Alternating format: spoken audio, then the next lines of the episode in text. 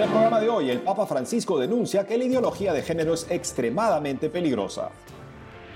Cardenal Sará respalda firme oposición de la Iglesia Católica en África al documento Vaticano Fiducia Supplicans.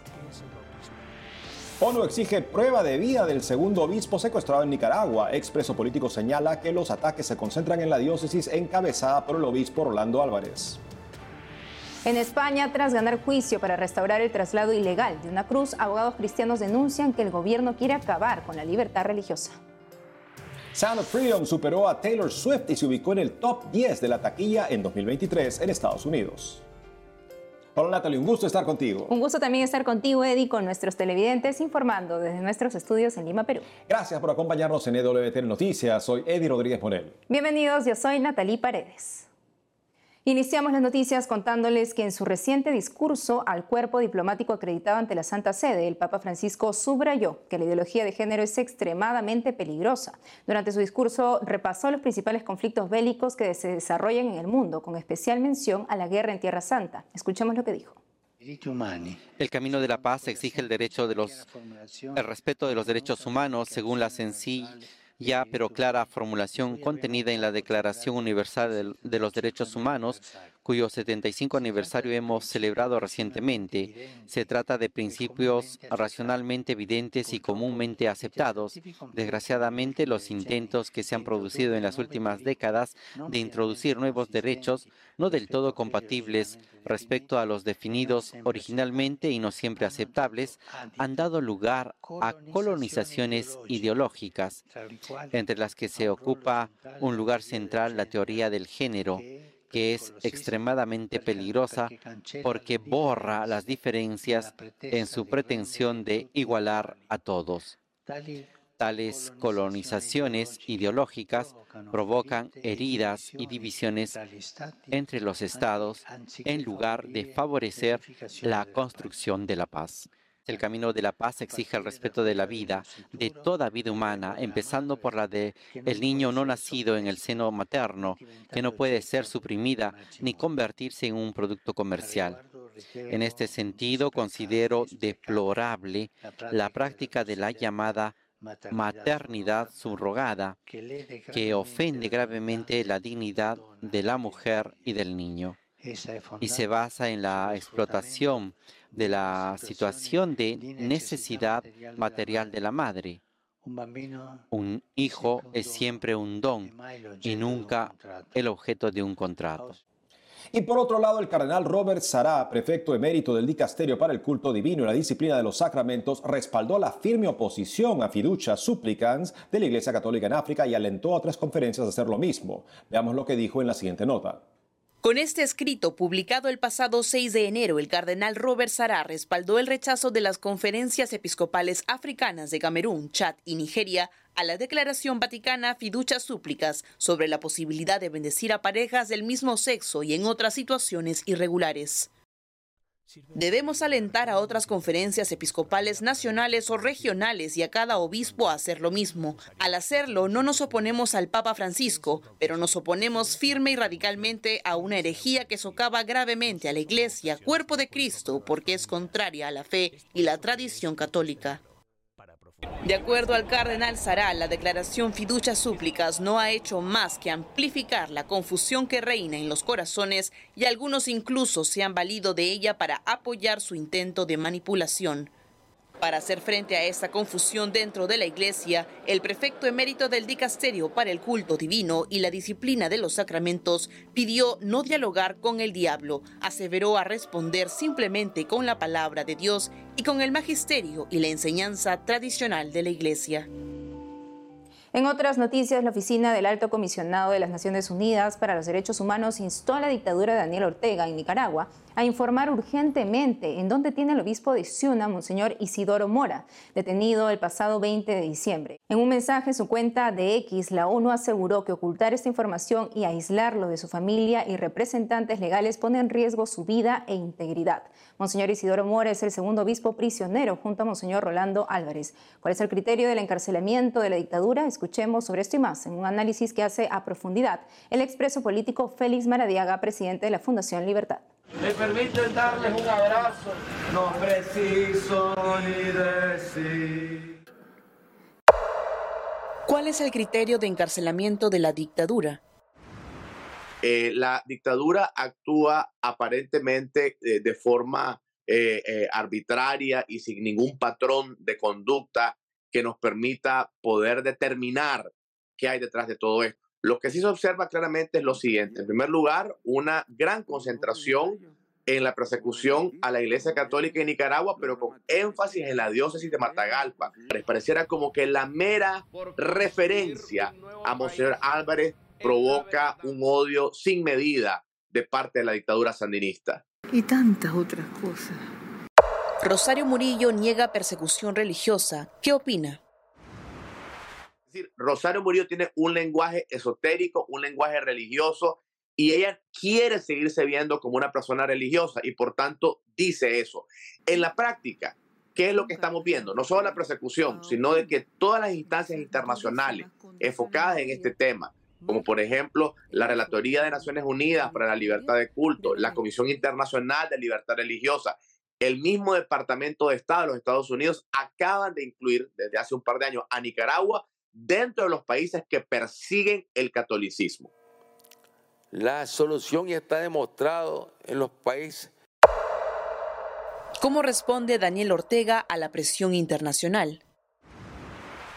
No es alguien que entiende por la vía diplomática, no es alguien que entiende de eh, el, Estado de Derecho, solamente comprende y habla el lenguaje de la fuerza. En ese sentido, lamentamos que la comunidad internacional no se ha tomado con la debida fortaleza la presión que hemos exigido en todo momento hacia el régimen de Daniel Ortega. Efectivamente, está eh, sancionado varios de sus ministros, una gran cantidad de operadores del régimen tienen sanciones personales, pero hemos insistido en todo momento de que lo que está pasando contra la Iglesia Católica en Nicaragua es algo que afecta de manera directa al resto de la población. Nueve sacerdotes fueron ordenados el 6 de enero en Managua.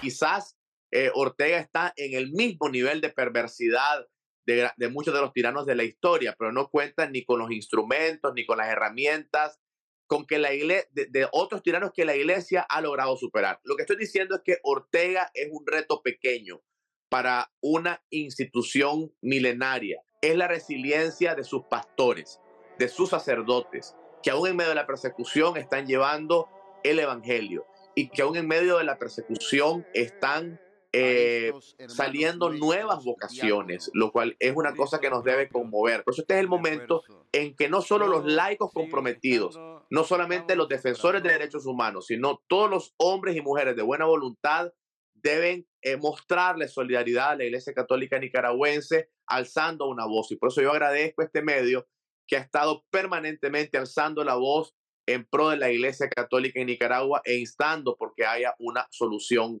pronta. ¿Qué opina el Papa sobre esta situación? Hemos recibido con mucho beneplácito las palabras de su santidad, que aunque breves, eh, son muy profundas en varios aspectos. En primer lugar, establece claramente la enorme voluntad eh, de la Iglesia Católica y de manera específica del Estado Vaticano de mantener las puertas abiertas de manera permanente para un diálogo diplomático respetuoso. Estas son las palabras exactas de su santidad. Y notemos con el cuidado que lo dice, un diálogo diplomático respetuoso para que la iglesia en Nicaragua pueda andar. Es decir, el Vaticano está claramente insistiendo en que haya un diálogo entre el régimen y las autoridades eclesiales para poder encontrar una solución a la persecución religiosa. Esto es una eh, diferencia de otros momentos en los cuales la iglesia se ha ofrecido como mediadora para un diálogo político más amplio, que no es lo que su santidad está ofreciendo en este momento. Y en segundo lugar, eh, además de este ofrecimiento de un diálogo entre el Vaticano y el régimen para el tema de la libertad religiosa, la solidaridad que su santidad muestra a los sacerdotes. Sé que estas palabras van a ser de gran eh, confort y de gran alivio para los hermanos que están en este momento sufriendo encarcelamiento arbitrario en Nicaragua. Me permiten darles un abrazo, no preciso ni decir.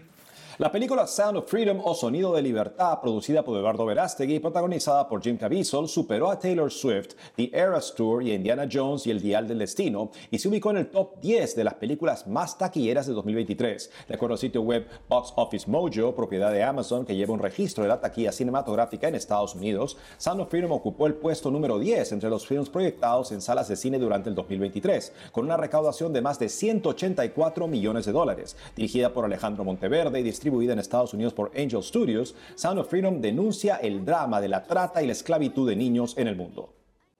Ahora les contamos que la Asociación Obras del Espíritu Santo en Costa Rica trascendió las fronteras para realizar una labor solidaria a favor de los niños de extrema pobreza en Guatemala y El Salvador. Nuestra corresponsal Anastasia Telles nos cuenta sobre esto y más.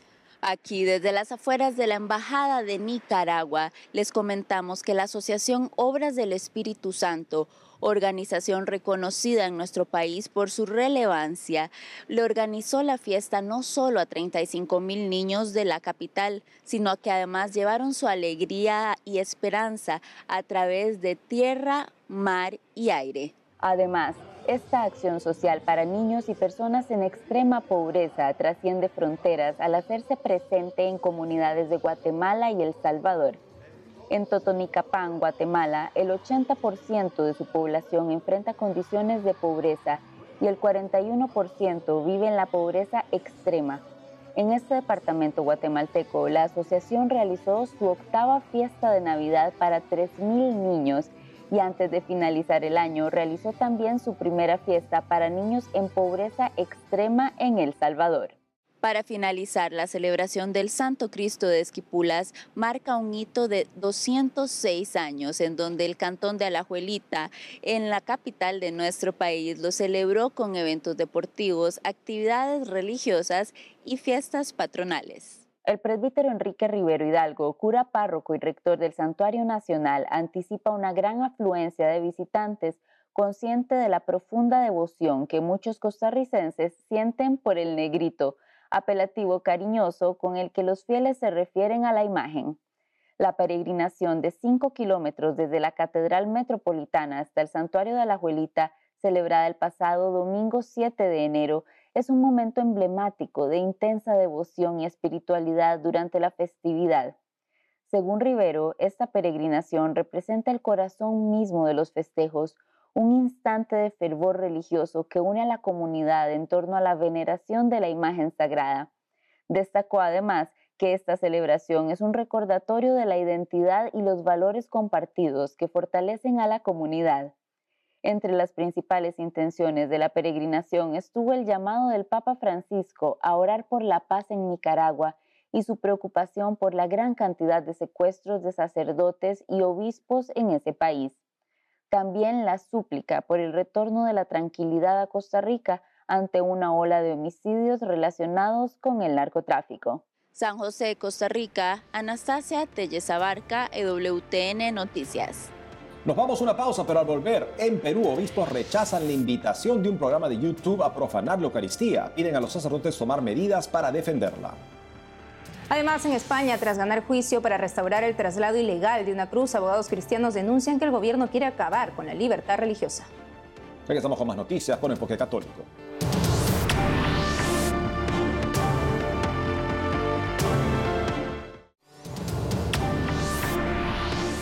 Estamos de regreso y nos vamos a Perú. Tal como lo comentamos ayer, un programa de YouTube conducido por cuatro reconocidas actrices de la televisión peruana invitó a su audiencia a realizar un acto de sacrilegio contra la Eucaristía. Al respecto, los obispos peruanos rechazaron lo ocurrido y recordaron que en el Santísimo Sacramento está de forma real el cuerpo, la sangre, el alma y la divinidad de Jesucristo. Nuestro corresponsal Nicolás García nos cuenta lo sucedido y más.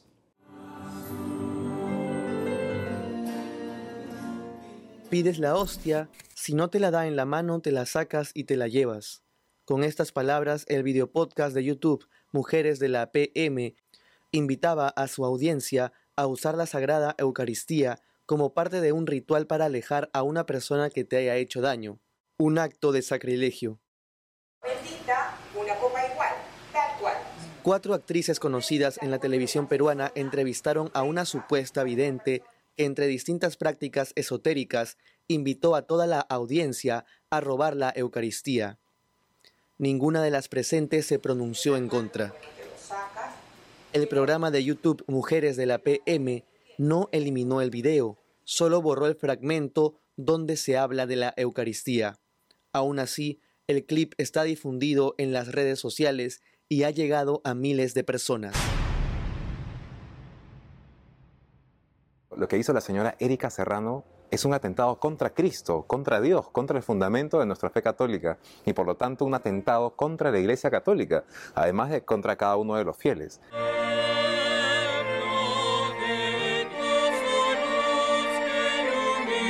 Los obispos del Perú denunciaron lo ocurrido. Dijeron, la Iglesia afirma que en el Santísimo Sacramento está de forma real el cuerpo, la sangre, el alma y la divinidad de Jesucristo. Es lamentable y reprobable este hecho con el que se incita a cometer sacrilegio. A veces pensamos que como somos católicos entonces no hay que hacer mucho, mucho alboroto, al contrario. Eso nos debe hacer salir del letargo, de la mediocridad, de la fe y denunciar el hecho, como gracias a Dios se ha estado haciendo a través de varios medios católicos de la Conferencia Episcopal Peruana y distintas arquidiócesis. Segundo, hay que renovar nuestra fe y amor a la Eucaristía. Los obispos del Perú invitaron a todos los sacerdotes a proteger la Eucaristía y a enseñar a los fieles a defenderla de todo acto sacrílego.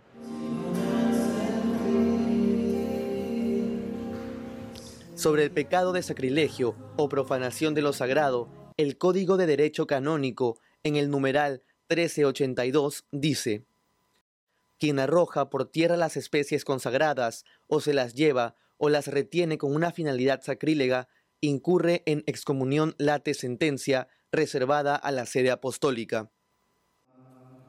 Late sentencia significa pena ya impuesta, es decir, que al momento que cometes el acto quedas excomulgado de forma automática, sin necesidad de que alguna autoridad de la Iglesia lo tenga que promulgar.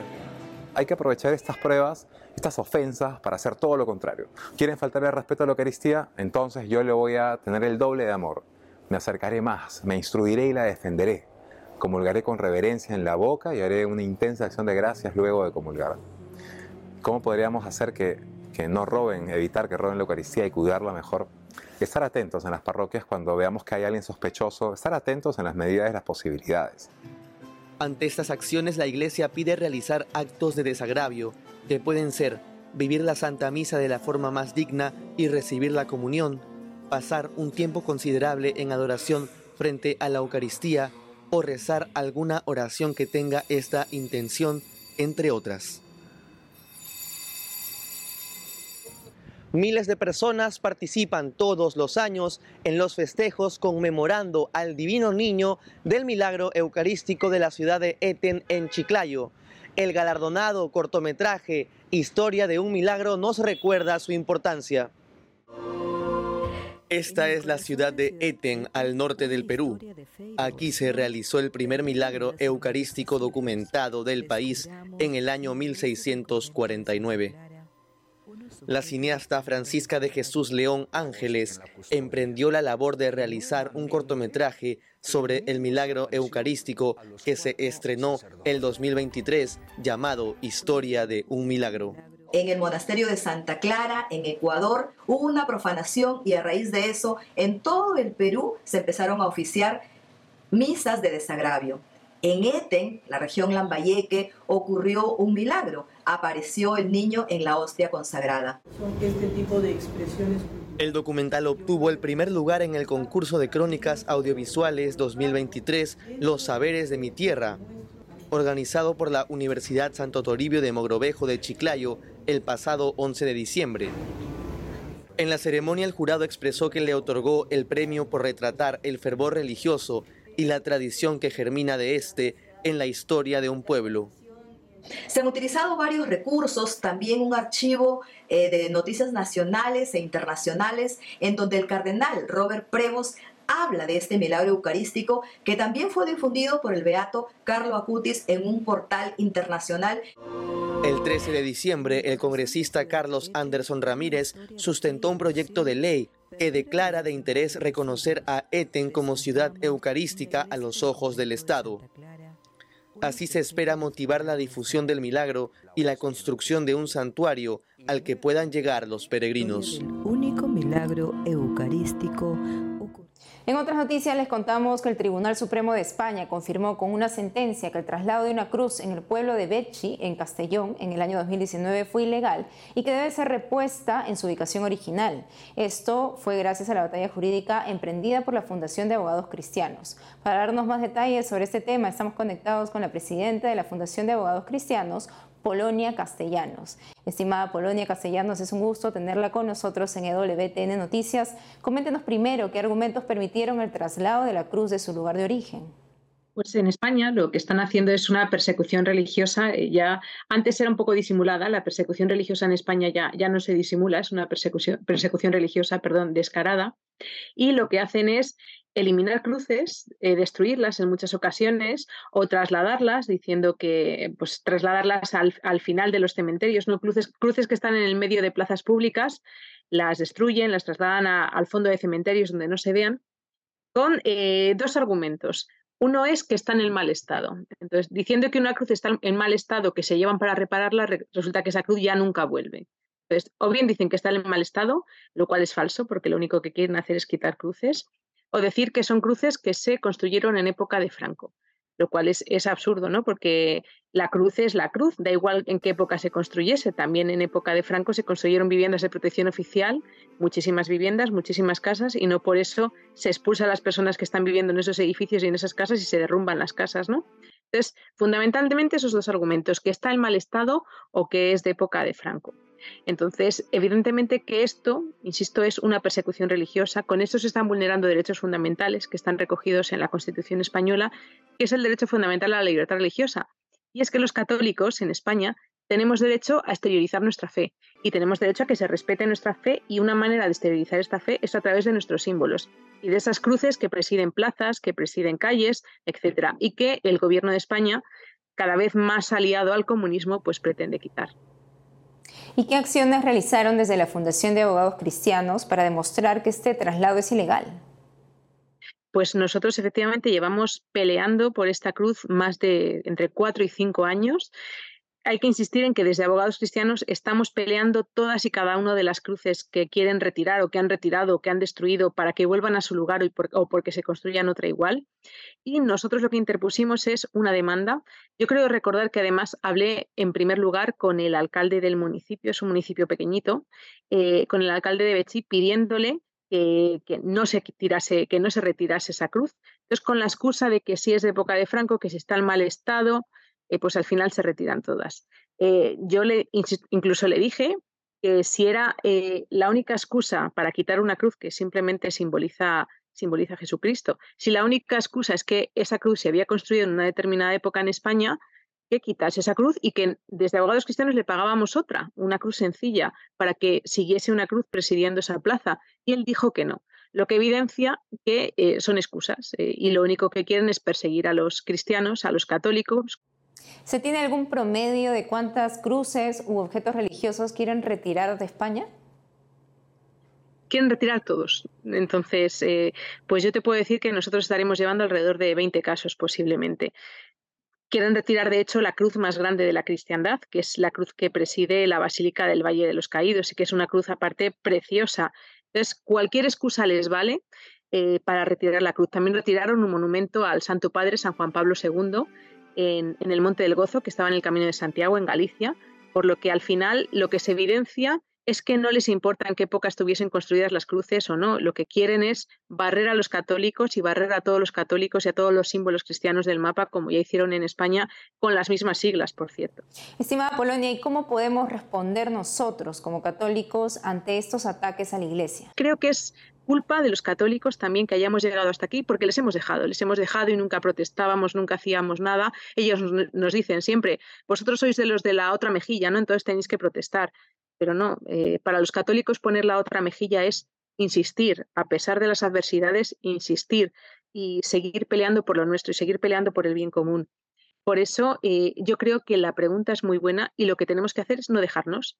Cada vez que alguien, que un gobierno totalitario de ideología de ultraizquierda comunista pretenda arrebatarnos nuestros derechos fundamentales, pretenda quitar las cruces, pretenda eliminar nuestra historia, porque la cristiandad evidentemente que tiene un papel importantísimo tanto en España como en Hispanoamérica, tenemos que protestar, por supuesto. Eh, tenemos que interponer las acciones legales que sean procedentes. Tenemos que manifestarnos, tenemos que recoger firmas, tenemos que hacer lo que sea para que se respete eh, un símbolo que además, insisto, es un símbolo de amor como es la cruz, que es, es, Dios que dio la vida por nosotros, ¿no? ¿Qué mayor símbolo de amor es eh, que hay más, más que ese, ¿no? Estimada Polonia Castellanos, gracias por la entrevista. Muchísimas gracias a vosotros. Que Dios os bendiga y feliz año. Y eso es todo por hoy amigos, gracias por habernos acompañado. No dejen de seguirnos por las redes sociales y también de lunes a viernes a las 12 del mediodía, hora de Miami, por Radio Católica Mundial y su programa Más que Noticias con un servidor. Hasta entonces.